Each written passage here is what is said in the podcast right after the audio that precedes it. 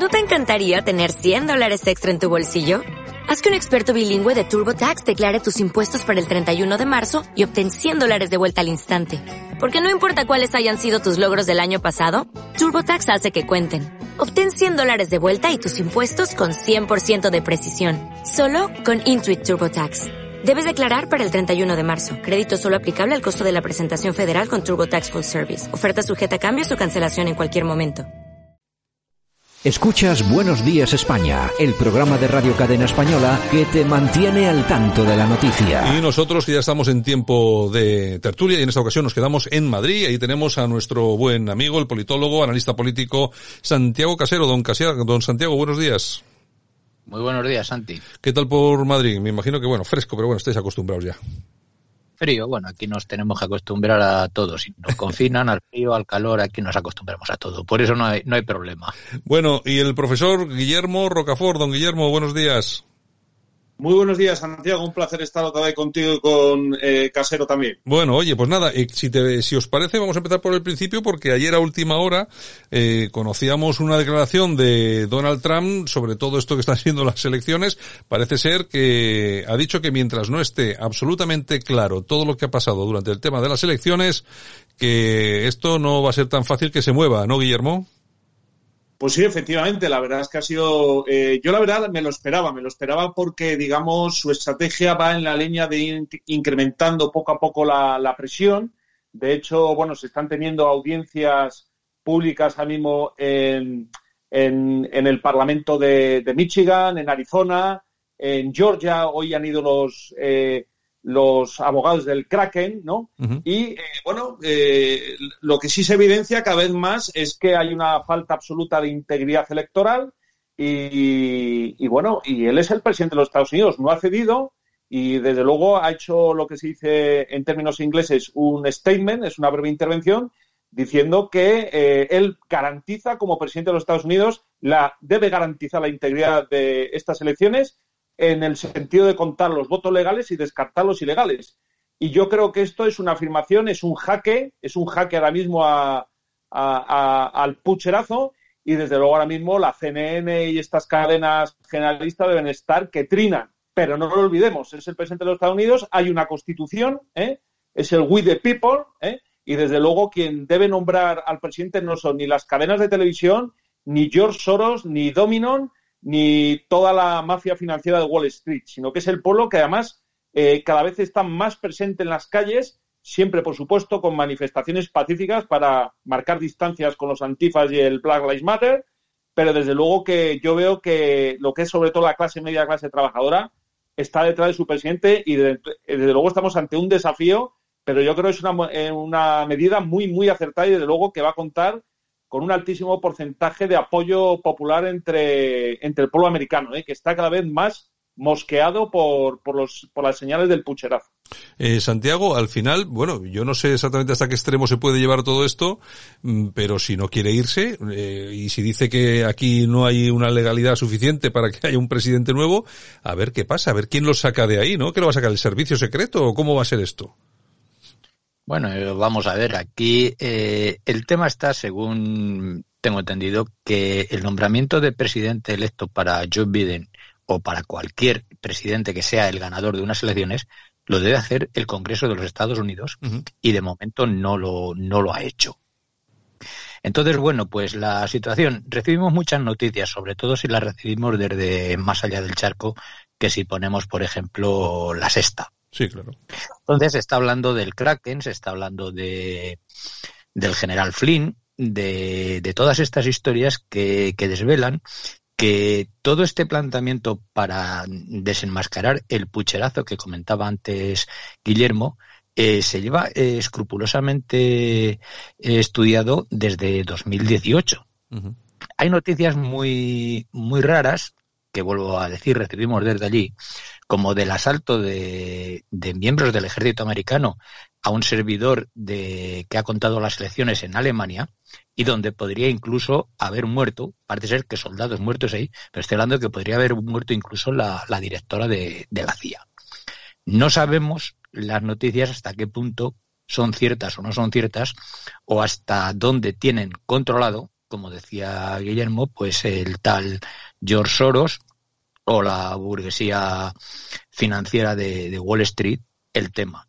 Mm. Eh, ¿Cómo va a acabar esto? No lo, no lo sabemos, pero sí podemos predecir que bien no va, no va a terminar. Yo creo que si el Congreso de, Estados Unidos nombrase presidente electo y no fuese Antonio Ferreras en la sexta el que lo hace, a Joe Biden el tema se acabaría y a Trump no le quedaría más remedio que aceptar la derrota y largarse. Pero mientras no se dé ese paso, pues estamos con la pelota en el tejado. Sí, porque eh, vamos a ver, aquí lo que está diciendo Trump, Guillermo, es que tampoco le falta razón. Dice, vamos a ver, que a mí me parece muy bien, los resultados son los que tienen que ser, pero primero habrá que demostrar que todo esto se ha realizado de una forma acorde a la Constitución y a la legalidad. Y claro, si están declarando que esto, de eso, de esto no se cuenta nada en España, eh, menos mal que eh, tenemos ahí algunos medios de comunicación y podemos también a través de Twitter ver incluso hasta las alegaciones de los testigos, que efectivamente hay un montón de gente que está declarando que ha habido pucherazo, gente de, bueno, de, de muy diferentes, eh, eh, eh no, no iba a decir eh, diferentes ideologías, porque claro, los que están diciendo todo esto son lógicamente republicanos o voluntarios republicanos que estaban en las, en las mesas electorales, pero bueno, hay mucha gente muy diferente, de muchas diferentes clases sociales, etcétera, etcétera, etcétera, que están diciendo que efectivamente aquí algo no ha funcionado, Guillermo. Pues sí, efectivamente. Además lo estamos viendo en esas concentraciones, además cómo son las señoras de Estados Unidos, ya las abuelas, tanto blancas, de color y de otras razas nativas, ¿eh? cómo se han plantado ya con sus sillitas, con sus bufandas y sus gorros, dispuestos a pasar el invierno en la calle. Yo, si me permites, quería hacer mención de un artículo además que publiqué. Ahora, lo, iba, ahora, ahora lo iba a comentar. Sí, pero bueno, adelante, adelante. Sí, eh, que publiqué antes de ayer en, el Confidencial Digital, en el sentido de que eh, bueno, eh, siguiendo este estudio de integridad electoral que realiza la Universidad de Harvard, en concreto la Escuela de Gobierno de eh, John Kennedy se llama, cómo, digamos, hasta en, estas anteriores elecciones del 2018, las legislativas, como había puesto el grito en el cielo sobre la falta de integridad electoral y además había destacado a estos cinco estados en disputa ahora mismo como los más, eh, vamos a decir, vulnerables o frágiles. Pues milagrosamente, ¿eh? esta escuela de, gobierno, ¿eh? que está muy vinculada al Partido Demócrata, ahora resulta que ha lanzado un anticipo, un adelanto, vamos a decir, de ese estudio que se publicará más adelante en profundidad, pero diciendo que milagrosamente ha pasado a Estados Unidos de tener una integridad, digamos, electoral en un índice PEI que se llama del 61 eh, ha pasado al 79, es decir, eh, ha subido 18 puntos, lo cual yo entiendo que es una forma de eh, encubrir desde el punto de vista del mundo académico lo que no se ve cada vez más, que es un claro pucherazo. Además, desde luego que nunca he, visto que vaya más alejado, digamos, el análisis científico de la realidad empírica, porque la gente está que trina, la gente eh, el we the people está que tiene. Entonces, ahora resulta que, y lo que también me sorprende mucho es que el mundo académico estadounidense, que es eh, el mejor del mundo por las universidades que tiene, no estén diciendo absolutamente nada. Ni el mundo académico, ni el mundo financiero, y mucho menos el mundo mediático. Al final, lo que estamos viendo eh, es una rebelión popular. Es que hay que definirlo así. O sea, la gente ve que le están poniendo las argollas invisibles ¿eh? y que quieren eh, venderlos en cómodos plazos. Y allí, eh, afortunadamente, la gente no es tan mansa como en Europa. Y estamos ante un fenómeno yo no voy a decir que va a estar a la altura de la Revolución Rusa porque no tiene nada que ver, o la Revolución Francesa. Pero sí que estamos ante el embrión de un cambio, yo creo que político importante si se consolida. Pues de luego el presidente Trump no va a ceder el poder mientras no tenga él personalmente y sus colaboradores la garantía de que el resultado es justo. Como realmente sea un pucherazo, vamos a ver, se van a defender como rato panza arriba. Y la prueba está en el jaque de hoy, que es un jaque, no voy a decir que es un jaque mate, pero es un jaque de esos que en una partida de ajedrez al oponente le conmueve, ¿eh? porque determina que el jugador, que en este caso el Trump, juega a ganar. Hombre, yo que es un es una apuesta muy muy potente, muy dura, la de decir que señores aquí hasta que no se solucione y se vea voto por voto qué es lo que ha pasado aquí no hay presidente ni ni gaitas. Y hombre, yo eh, yo lo que comentábamos antes, Santiago, eh, yo no sé qué pasará aquí, porque me imagino que algún resorte tendrán que estar manejando estos tipos para sacar a Trump de la Casa Blanca. Yo no sé si lo puede sacar el servicio secreto o no, yo no sé si lo puede sacar el ejército o no, pero lo que sí está claro es que detrás de Trump hay eh, una parte del pueblo estadounidense que lógicamente está a favor de la legítima defensa, e incluso está a favor de defenderse del propio Estado, que para eso se puso en marcha la segunda enmienda de la Constitución americana, no para llevar armas porque sí, porque a la gente le gustaba, sino para que en un momento determinado se pudieran incluso defender de un Estado opresor o represor. Mm, imagínate, Santiago, que llega el momento que estamos viendo a, las, a las milicias, a las milicias civiles defendiendo al presidente en el interior de la Casa Blanca. Es que esto ya sería el no más ciencia ficción pura y dura. muchas veces la, realidad supera a la ficción y es un escenario que no deja de ser planteable en este momento. Eh, aquí, como siempre, eh, habría que observar qué papel está jugando la CIA. Mm. A mí me, llama la atención que ante esas noticias, ante esas afirmaciones que hacen pues la abogada esta, tal Sidney, el Giuliani, el propio que citaba antes General Flynn, eh, quienes hayan intentado, si lo han intentado, que parece que sí, el pucherazo este, sean tan torpes como para no haber previsto esta, esta situación. Claro. A mí me parece que cuando preparas una cosa de esta, de esta envergadura, pues debes tener mm, bien, pues como dicen de los gatos, que cuando van a entrar en un sitio, lo primero que, miran es el lugar que tienen de, de la salida. Si esto no ha sido así, me parece pues muy pobre eh, esta conspiración que puede fracasar. Si realmente Trump es un iluminado que está loco y pretende aferrarse al, al poder mm, con, sin ninguna causa justificada, buscando el apoyo del pueblo, que como tú dices, pues puede haber milicias armadas, pero vamos, eh, en ese momento de, de, poder tener unas milicias armadas a favor de Trump, no debemos olvidar que hace unos meses los Black Lives Matter, los antifas, ya habían provocado el caos y la violencia por toda la geografía estadounidense. Entonces, ¿a qué están jugando? Unos y los otros? Pues no, no lo sabemos. ¿Qué pretenderán?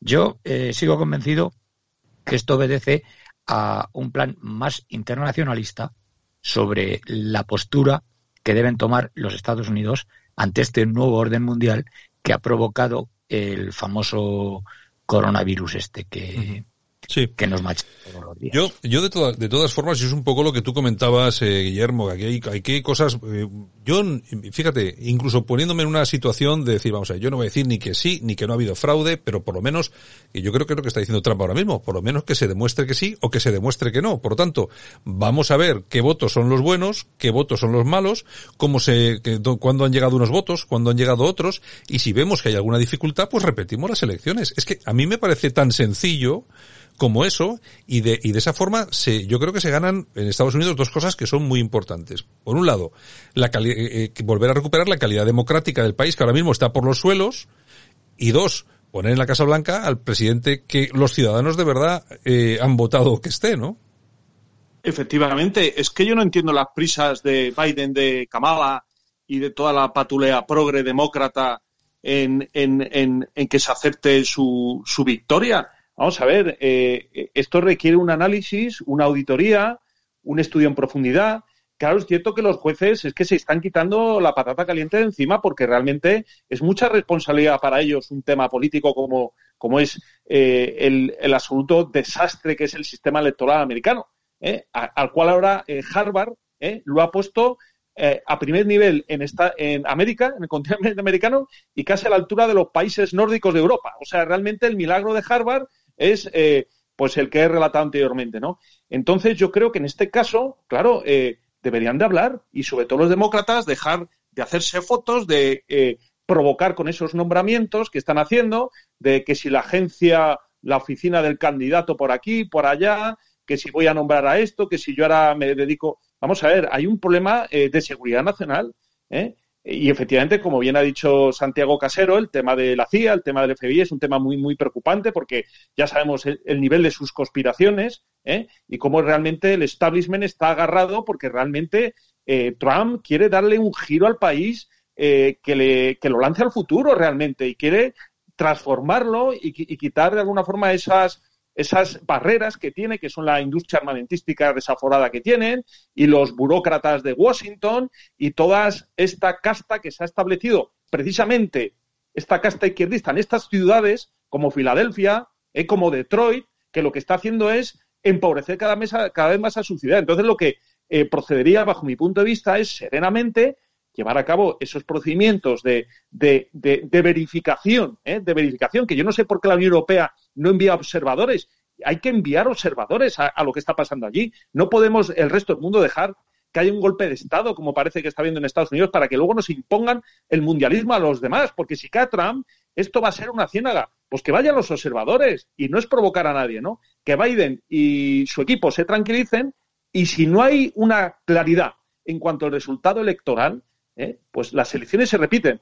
Eso sí, ¿eh? vamos a depurar eh, los censos, vamos a limitar y, y, por lo menos que haya la certeza de que quien ha votado es realmente la persona, que no hayan votado muertos y por lo menos que no haya ni votos duplicados y que, y que menos que se identifique el votante cuando va a votar. Claro, claro, claro. Es verdaderamente alucinante. Yo, yo creo que la cosa es más fácil, más sencilla de lo, de lo que parece, ¿eh? es comprobar, oye, que ha habido eh, señores fallecidos que han votado, que ha habido votos que no, que han aparecido después. Bueno, pues entonces anulamos todo y volvemos a repetir las elecciones. Que no pasa nada. A mí lo que pasa es que, a mí que estén nombrando ya el comité de mujeres para hacer no sé qué, el comité de tal del COVID, no sé qué. A mí lo que, la impresión que me da es que están, los demócratas aceleran la maquinaria para, para dar, eh, cuestiones hechas, por hechas, por supuestas, y para que luego sea muy difícil revertir las cosas. Lo que pasa que yo me imaginaba, yo imagino que, que esto no se esperaban, que Trump saliese y que decía, señores, que esto no va, no va por este camino. Y también te voy a decir una cosa, eh, es que claro, vamos a ver, aquí eh, Trump no es un político al uso, es un empresario y como todo empresario no le gusta nada que le timen, ni que le engañen, ni que le den talones falsos, ni que no le paguen las mercancías y ese tipo de cosas. Y claro, el tipo dice, vamos a ver qué es lo que pasa aquí. Y también cuando se mueve de esta forma, más allá de lo que nos quieran transmitir, seguramente que es porque tiene ya algunos apoyos bastante potentes, no solamente dentro del Partido Republicano, que debería, el Partido Republicano, debería, si no quiere que se lo coman con patatas los demócratas, sino que también tendrá algunos apoyos fuera incluso, pues bueno, de altas instituciones del, del Estado. Me, me parece que la situación es lo suficientemente grave y bueno, ya veremos a ver cómo evoluciona todo esto porque está muy interesante. La verdad es que todavía nos quedan yo creo casi dos meses, no, no llega dos meses, pero yo creo que la cuestión va a estar, va a estar interesante y sobre todo seguiremos hablando de ello, sobre todo los, los próximos días. Eh, de toda cosa, en todo caso también me gustaría recordar con vosotros, ya que estamos aquí, eh, que se ha cumplido el octavo aniversario del rescate de Bankia. 90.000 millones. Ese, claro, eh, estamos hablando muchas veces de, lo que pasa afuera, pero es que dentro también tenemos un gallinero. Bueno, 90.000 millones, Santiago, que eh, ni, bueno, que se dieron, pero que ni se han pedido, ni se han devuelto. Y yo estoy, lo que sí estoy viendo es que Bankia está dando beneficios todos los años. Ha dado hasta hace cuatro días beneficios. Eh, parece ser que nadie ha pedido que se devuelva ese dinero, ¿no? ¿No? A mí no me sorprende porque eh, la verdad el rescate que se hizo a la banca cuando era presidente, para mí uno de los más los presidentes más nefastos que ha tenido España, como era Mariano Rajoy, eh, encubría lo que era un rescate al estilo que la Unión Europea lo había hecho, lo había hecho con Grecia. Eh, evidentemente, ese dinero que se, que se dio a la banca no se ha devuelto. Y a mí todavía, pues que durante el gobierno de Rajoy que sabía lo que había, eh, en teoría sabía lo que había, pues no se reclamase ni se pidiese bien. Pero lo que me extraña sobremanera es el silencio del tal Sánchez y del tal Iglesias, mm. que no reclaman a la banca ese dinero del, del rescate que se hizo. Que ese rescate es cierto que la banca no lo ha pagado al Estado español, pero que el Estado español, entendiéndolo como todos los españolitos de a pie, el que madruga para trabajar eh, si puede, o el que pues compra una cajetilla de tabaco o sube al metro y paga sus impuestos, sí está devolviendo a Europa ese rescate. Ahora Pedro Sánchez, obviando eh, que no han devuelto el rescate, pues está muy contento con la fusión entre Bankia y CaixaBank.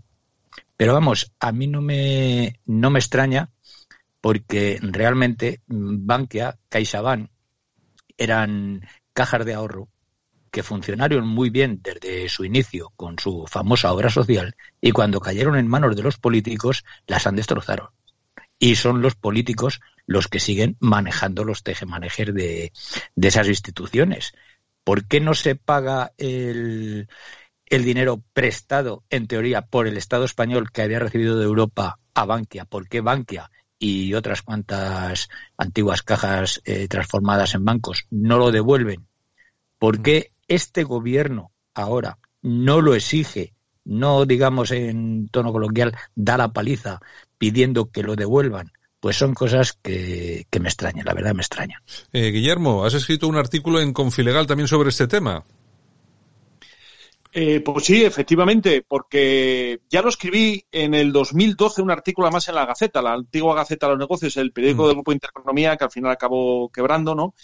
pero ya, ya puse el grito en el cielo, ¿no? Un par de artículos me publicó además ahí José Javier Esparza cuando era el director. Y, este artículo viene al caso de eh, realmente ese octavo centenario, perdón, el octavo, el octavo aniversario en el cual la Comisión Europea, digamos, autoriza las ayudas públicas, porque las ayudas públicas digamos, del Estado, una empresa particular como era Bankia, tienen que estar autorizadas por la Comisión Europea. Y, me llamó la atención además que esa, esa autorización la firma Almunia, ¿eh? vicepresidente de la Comisión entonces, el socialista Almunia, ¿eh? y esto lo digo por lo que ha aventurado ya Santiago Casero, ¿eh? en cuanto al silencio socialista, y por otro lado, lo que realmente ya me sublevó, al margen de ese dinero que, que por otra parte está financiado con deuda pública, y eso explica el incremento que hubo vamos a ver, porque no solamente es Bankia, es también la Caixa Cataluña y, y otras cajitas por ahí, que incrementara del 2007 al 2013, pasara la deuda pública en España del 35% del Producto Interbruto al a más del 100%. Pero bueno, al margen de eso, que también es doloroso porque esto se ha financiado con dinero que no es nuestro, o sea, el boquete es con dinero que nos ha dado, pues no sé, eh, China, por ejemplo, y los países islámicos y tal, a mí lo que más me indigna es que esa resolución, además que aparece en el enlace en el artículo que ha tenido a bien publicarme con Filegal, es un artículo más eh, arriesgada, arriesgado porque pone el dedo en la llaga y no todo el mundo habla de eso, porque esto no, no lo habla, vamos, ni, ni Bildu ni Vox, no habla nadie de esto, esto es como la mertad. A mí lo que más me indigna es que esa resolución aparece en inglés y que dice expresamente que el gobierno del Reino de España renuncia excepcionalmente a que, eh, digamos, una resolución que la afecta de forma directa esté en el idioma en el que debía estar, que por otra parte es un idioma universal que hablan 500 millones de personas. ¿Qué nos encontramos aquí? No solamente la desgracia de ese boquete que eh, vamos a tener que, pagar durante siglos, ¿eh? que es realmente una argolla que tenemos, sino el hecho de que se oculta a la opinión pública el contenido de ese informe, que son bastante extenso, bastante, es un inglés muy específico, muy complicado, que yo, que a pesar de que me defiendo un poco en ese idioma, no llego a entender en profundidad. Digo, ¿por qué eh, eh, tantas subvenciones de memoria histórica, tanta ideología de género, tanto dinero mal gastado? Y a lo mejor eh, traducir esto, que a lo mejor serían mil euros, mil euros, mm. ¿por qué no está traducido al español para que nosotros sepamos realmente cómo hemos llegado a esa situación? Porque lo que aparece en inglés es precisamente el relato del fracaso político y la responsabilidad de todos los políticos en el gran boquete ¿eh? que todavía pervive y que, no olvidemos, eh, no se ha reformado el sistema bancario, sino que se ha apuntalado y que previsiblemente en breve nos encontremos con otro episodio similar al que vivimos ¿eh? con Mariano Rajoy en el 2012 que estoy totalmente de acuerdo con lo que ha hecho Santiago Gasero, el presidente del gobierno más nefasto y más traidor que ha tenido España, y mira que ha tenido traidores. bueno, hombre, no sé yo, si comparamos con Pedro Sánchez, no sé qué decirte, la verdad. Está nada que lleva poco tiempo Pedro Sánchez, se va a poner al altura. De momento va a hoy por el boquete económico que nos dejó, ¿eh? Bueno, bueno. Bueno, señores, eh, cambiamos y vamos a acabar, que nos quedan un par de minutos. Eh, una nueva, nueva encuesta de NC Report en la que se comenta, para la razón, en la que se comentan, eh, bueno, elecciones eh, tenemos aquí una serie de datos en Andalucía, me refiero, que una, es, un, es una encuesta para Andalucía, que me ha parecido muy interesante porque si todo eh, sigue como parece, el Partido Socialista, a pesar de ser la fuerza más votada, con un 28,9%, no, no conseguiría eh, renovar su, su gobierno como llevaba haciendo desde hace, no sé si eran 30 años ya, ¿no? Parece ser que el Partido Popular, con Ciudadanos, que otra cosa que no me explico mucho, con Ciudadanos le dan un 12% y con Vox conseguirían gobernar en en Andalucía. Yo no sé si esto, Santiago, es algo parecido a lo que puede pasar en el resto de España en unas próximas elecciones, que es tanto el PP como Ciudadanos como Vox cada uno por su parte, esa derecha dividida y atomizada que muchos hemos dicho que es precisamente la culpable, esa, atomización es el culpable de que gobierne quien está gobernando ahora, pero yo no sé si por separado estos tres partidos van a conseguir superar a la izquierda y van a conseguir gobernar en España. Yo lo veo muy difícil, yo no sé cómo lo ves tú. Mm, vamos a ver, yo es que el problema que veo, y no tenemos todavía una concienciación, el pueblo español, mm, quizás por desconocimiento, de en qué bloques está dividida la política tanto del occidente al que pertenecemos como de, de la propia España. Ahora mismo, y volviendo al hilo de las, de las elecciones norteamericanas, hay dos conceptos económicos distintos que son la burguesía, la burguesía financiera globalizadora de Biden y la burguesía eh, industrial soberanista de Trump. Hoy tenemos que tener en cuenta y tenemos que tener claro que quienes defienden la primera opción financiera y globalizadora son tanto Partido Popular, Ciudadanos como Partido Socialista, el PSOE. Y sin embargo, quien defiende la otra parte es Vox, con lo cual no podemos hablar de una desunión de la derecha cuando en, ese tema ya eh, no piensan no piensan lo mismo. Aquí los tejemanejes, y los hemos visto, pues en el tema de la moción de censura, lo estamos viendo ahora con la oposición frontal a Ayuso y con el poco apoyo que recibe de un PP más bien dominado por un Núñez Feijóo, PSOE, PP y Ciudadanos lo que queda de Ciudadanos y lo que quede cuando vuelva a haber próximas elecciones, si queda algo, van a estar unidos en el mismo fin internacionalista. Entonces, bueno, pues eh, que PSOE sigan en las encuestas aumentando votos, que todavía, eh, según esa encuesta que tú dices de NC Report, en Andalucía le acaben dando un 12 y pico por ciento a Podemos y un 4,8 a Andalucía, cuando Podemos ha demostrado desde que tocó poder que es eh, una jaula de grillos, pues yo te digo, las, las encuestas no me las creo. Y más después de ver que hoy hace un año, un mes, que se celebraron las elecciones en Estados Unidos y todavía no sabemos quién ha ganado, ni quién ha votado, ni, ni nada de eso. Entonces, bueno, pues será, ¿Será que tenemos un, sistema más transparente? Guillermo, ¿a ti qué te parece la, encuesta esta de NC Report para, la razón? Bueno, yo no tengo tan claro que realmente Vox sea un partido soberanista.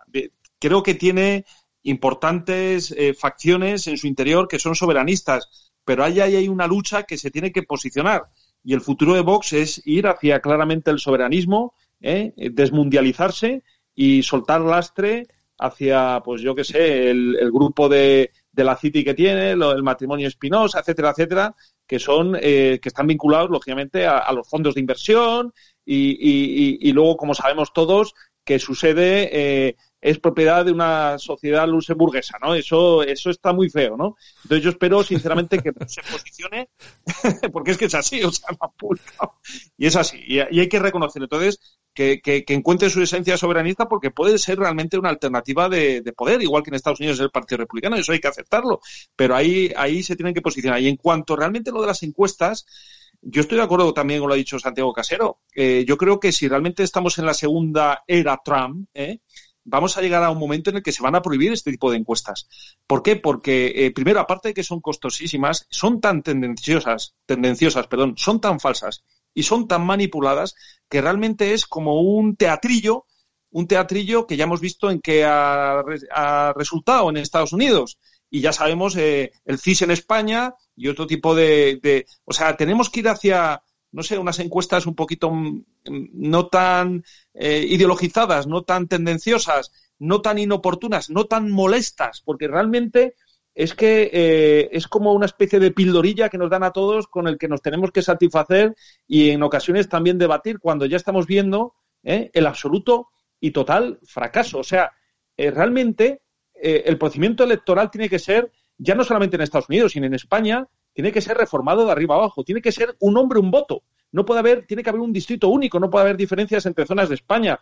Y desde luego que las encuestas eh, no tienen que seguir esta, este estilo o esta dinámica que hemos visto hasta el momento presente, para que ahora lo publica la razón, que es de derecha, luego el país saca la suya, luego Tenazos o Tenaza saca la suya, y esto al final es eh, es un encantamiento y una locura, ¿no? Tenemos que ir a, encuestas verdaderamente transparentes, ¿eh? con otra forma de votar, no con llamaditas, no con consultitas, sino eh, a través de Internet, con métodos que a lo mejor funcionen más objetivamente, ¿no? Y de, luego donde las personas manifiesten verdaderamente su posición, porque aquí siempre nos encontramos con lo mismo, con los representantes, con los filtros, con los interpretadores y los cocineros de este tipo de cuestiones. Y ya realmente estamos viendo en Estados Unidos que ese modelo ha fracasado y espero que felizmente haya muerto.